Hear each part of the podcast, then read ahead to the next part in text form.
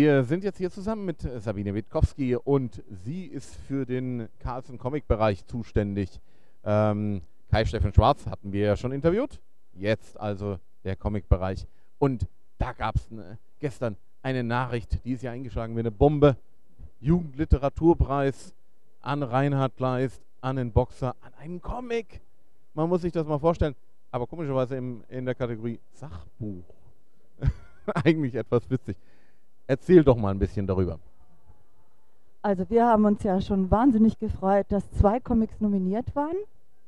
Und zwar einerseits ähm, ein wirklicher Sachcomic, würde ich sagen, äh, Kriegszeiten und dann noch der von Reinhard. Und wir sind natürlich wahnsinnig stolz, dass überhaupt zwei Carlsen, Carlsen Comics nominiert waren, was ja noch immer nicht selbstverständlich ist, dass Comics nominiert werden. Und äh, was uns schon wahnsinnig gefreut hat. Mit einem, mit einem, echten Gewinn haben wir dann nicht gerechnet und natürlich auch nicht damit, dass Reinhard bei den Sachcomics gewinnt.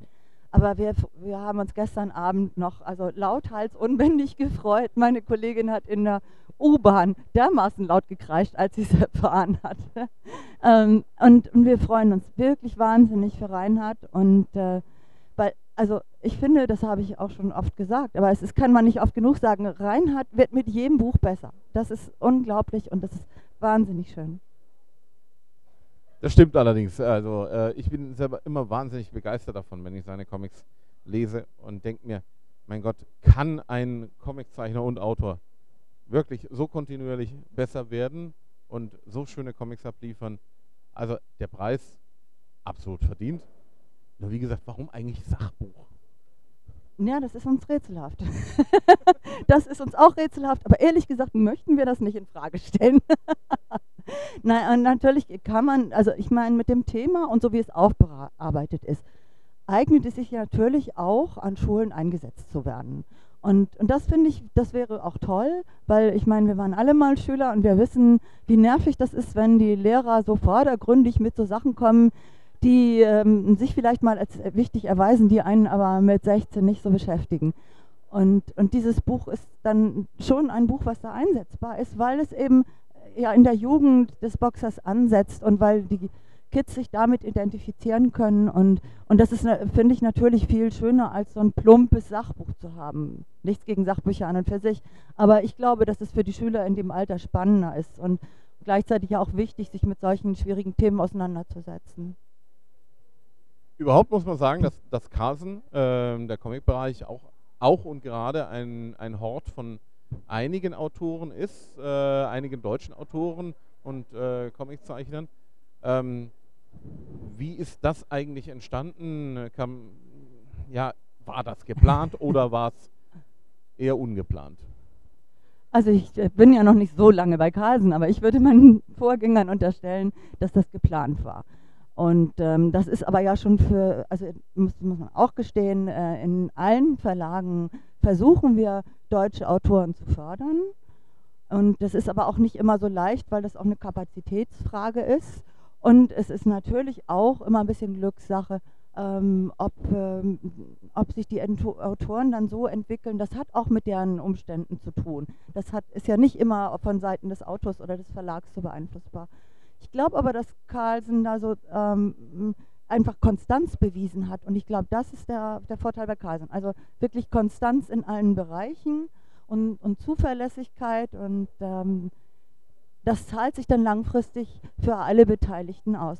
Aber das ist eben auch nur, das ist ein Zusammenspiel. Davon ist Carlsen ein kleiner Teil und ohne die Autoren ginge gar nichts. Dann säßen wir da und würden, weiß ich nicht, so diese leeren Bücher verkaufen mit schicken Umschlingen. Ähm, wenn man mal einen Vergleich äh, zieht zwischen deutschen Autoren und, und mhm. anderen Comics, den Lizenzcomics, verkaufen sich die deutschen Autoren vergleichsweise gut, besser, schlechter? Die deutschen Autoren verkaufen sich immer besser und äh, wir sehen, dass, äh, dass zum Beispiel manche französischen Serien, die früher einfach eine sichere Bank waren, dass da die Verkäufe runtergehen und dass bei den deutschen Autoren die Verkäufe raufgehen. Also ich glaube, das ist, hat sich auch so was entwickelt wie so ein, so ein deutscher, so ein bisschen so ein Stolz, den wir früher auch nicht hatten, weil es keine Comicgeschichte gab. Und dass man jetzt auch gerne deutsche Zeichner kauft, weil man auch weiß, dass es eine eigene Qualität ist. Und die ist ja auch gewachsen in den letzten Jahren. Also sowohl bei denen wie jetzt bei Reinhard, die schon lange dabei sind und die so zu den Pionieren gehören und sich stetig raufgearbeitet haben, als auch jetzt bei den ganz Jungen. Es gibt jetzt endlich welche, die aus den Hochschulen kommen, weil es eine Generation von Professoren gibt, die das auch unterrichten, die das auch unterrichten können und ähm, die jetzt einen viel tolleren Start haben. Also ich finde, da tut sich ganz viel und das merkt man. Und die ausländischen Comics, also gerade die Franzosen, haben natürlich den Vorteil, dass sie professionelle Ausbildungen haben und, und einen Riesenmarkt. Die kommen ziemlich schnell, sehr professionell daher und da haben es die deutschen Zeichner schon noch viel schwerer. Aber äh, ja, da tut sich extrem viel. Also wenn man mal einen Vergleich zieht äh, zum, zum Musikmarkt, könnte man sagen, im Moment ist die neue deutsche Welle so richtig schön im Anrauschen. Das würde ich jetzt mal, da würde ich jetzt energisch widersprechen, weil nämlich die neue deutsche Welle nicht so lange angehalten hat. und, und, ich glaube, ähm, dass, äh, ja, ich glaube, das ist ein neues deutsches Selbstverständnis und, und eben wirklich so ein kleines bisschen stolz sein dürfen darauf, dass sich da sowas entwickelt hat. Und ich meine, wir gehören ja auch zu denen, die schon sehr lange dabei sind, die schon vor 25 Jahren gedacht haben, jetzt geht's aber los, jetzt werden Comics in Deutschland anerkannt. Und, ähm, und das ist eine stetige Entwicklung. Und die hat äh, jetzt mit dem Preis von gestern gerade so einen neuen Höhepunkt. Kann man irgendwo einen, einen Zusammenhang sehen, auch zu den Manga, die ihr ja ähm, sehr groß herausbringt, dass die Manga dabei geholfen haben, den deutschen Comic und insgesamt den Comic an sich voranzubringen? Ich glaube schon. Also ich glaube darüber vor allen Dingen, dass äh, Mädchen angefangen haben, Comics zu lesen. Also als ich jung war, da gab es nur Comics für Jungs. Also ich habe dann mich mit Michel Vaillant äh, identifizieren müssen. Gut, es gab Valerian und Veronique, aber ähm, das war dann für die Jungen auch äh, für die, ein bisschen schwierig. Und mit den Mangas haben Mädchen angefangen, Comics zu lesen. Und dadurch ist die Leserschaft doppelt so groß geworden. Und das fand ich mal äh, die große erste Revolution durch die Mangas. Und ähm, dann glaube ich auch, dass ähm, natürlich die Mangas in dem Moment ähm, als sie auf den Markt kamen, ging es dem deutschen Comic gerade sehr schlecht. Das darf man nicht vergessen. Und der wäre vielleicht ganz eingegangen, wenn nicht die Mangas da gekommen wären und ähm, die Geschäfte und die Verlage am Leben gehalten hätten. Ich finde, jetzt wäre so das nächste Ziel, dass man eigentlich mehr mischt und dass die Manga-Mädchen nicht irgendwann aufhören, Mangas ganz und gar zu lesen, sondern dass sie dann irgendwann entweder Mangas für äh, Erwachsene mehr haben, weil das, äh, was an Mangas auf dem Markt ist in Deutschland, das ist ja überwiegend für Teenies, dass man da auch irgendwann mehr hätte. Und dass auch manche von denen dann zu dem ähm, zu, zu, anderen Darstellungsformen im Comic kommen würden, weil Manga ist ja auch Comic und da, das wünsche ich mir schon, dass es da dann mal so eine, dann in der, im Erwachsenenalter eine Verbindung gäbe. Aber da habe ich auch eigentlich, im Moment bin ich jetzt ganz guter Stimmung. Wir sind ganz beflügelt von gestern. Das glaube ich gerne, auf jeden Fall. Ähm, wobei eben dieser Trend, dass, mhm. äh, dass die Manga-Mädchen dann eben auch anfangen, Comics zu lesen, sieht man, glaube ich, bei den Mangaka mhm. durchaus auch. Denn so mhm. mancher Mangaka ist jetzt auf einmal nicht mehr nur auf den Manga-Stil festgelegt, mhm. sondern ja. eben auch auf den in der Zwischenzeit eher so der freiere Comic-Stil mit Manga-Anklängen. Mhm. Aber es, bestes Beispiel ist ja Marie San, mhm. ne, die ja äh, in der Zwischenzeit bei Splitter doch tolle Comicbände rausgebracht hat, was man ihr nicht unbedingt zugetraut hätte äh, am Anfang. Also, wie, wie, wie, der erste angekündigt wurde, haben doch der eine oder andere Kritiker hat gesagt, boah, Mangaka, die ein Comicband zeichnet, kann doch irgendwo nicht so richtig funktionieren. Aber es scheint ja zu funktionieren, ne? Ja, ich finde, das funktioniert und ich glaube, äh, das ist auch ein super Einfluss. Also ich meine, je mehr Möglichkeiten man hat, aus denen man schöpfen kann, umso besser. Und ich finde ja Mangas auch toll und ich finde auch, man muss das nicht so trennen. Ich gehe da ja auch noch weiter. Ich finde ja auch, man muss Kunst und Comic und Film und Comic und man muss nicht immer so diese Definitionen ähm, zu Rate ziehen, sondern man muss das machen, was sich gerade eignet und was für dieses Thema richtig ist. Und das finde ich auch super spannend, was da entsteht, eben als äh, neue Form, die einfach mehr Ausdrucksformen zur Verfügung hat. Und ich habe auch heute mit einer jungen Manga-Zeichnerin gesprochen, heute beim Frühstück, und die sagte auch, ihr ist das doch eigentlich egal. Mangas sind doch auch Comics. Und ich meine, das ist eben diese Diskussion. Mangas sind auch Comics, Graphic Novels auch. Und lass uns Bildergeschichten machen, die die Leute lieben und die die Leute vielleicht auch noch zu was anregen. Und genau das versuchen wir auch ja, im Comicforum, dass die, dass die Leute über die ihren Tellerrand hinausschauen und nicht nur Manga sehen, nicht nur Comics sehen, sondern alles in allem ganz einfach sehen. Aber kommen wir mal noch zu eurem Programm. Ähm, ich würde ganz gerne mal erfahren, was äh, ihr in der Zukunft geplant habt. Äh, vor allen Dingen vielleicht auch schon so den ein oder anderen Titel aus dem Sommerprogramm. Kai Steffen Schwarz hat ja auch aus dem Manga-Bereich was äh, verraten. Vielleicht aus dem Comic-Bereich noch etwas. Oh, hauaha, das ist jetzt super schwer bei der Messe. Ich bin sowas von müde und ich habe 100.000 Titel im Kopf, dass mir fast unser eigenes Programm fehlt. Aber ich, ähm, also wir machen natürlich bestimmte Serien weiter. Da gibt es auch viele Sachen, die jetzt endlich kommen aus dem Französischen, ähm, wo wir uns schon freuen. Und äh, das zieht sich ja immer ein bisschen, weil wir längere Vorlaufzeiten haben als die Franzosen.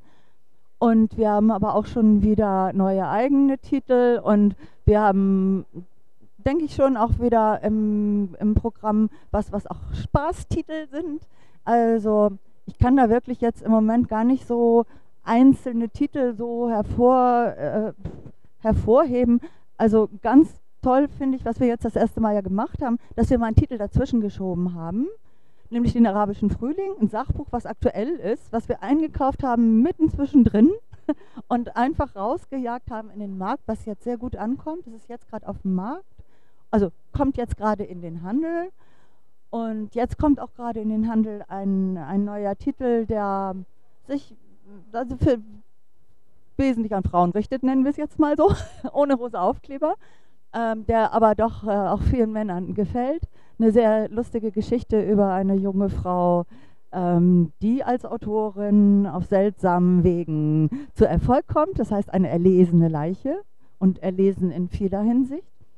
Und ähm, dann haben wir im nächsten Programm ein Buch. Also im Moment drängt sich das bei uns so auf. Wir entwickeln uns so zu, ähm, ähm, ja, ich würde sagen, zu politischen Menschen. Das finde ich ganz schön. Das äh, drängt sich ja von der Umwelt her so auf. Das wir haben dann noch einen Titel, ähm, der sich im, in äh, Israel abspielt. Wir haben ja jetzt äh, einen Titel einer Israelin, der äh, eine bestimmte Facette beleuchtet. Das ist ja eine Familiengeschichte und sehr persönlich.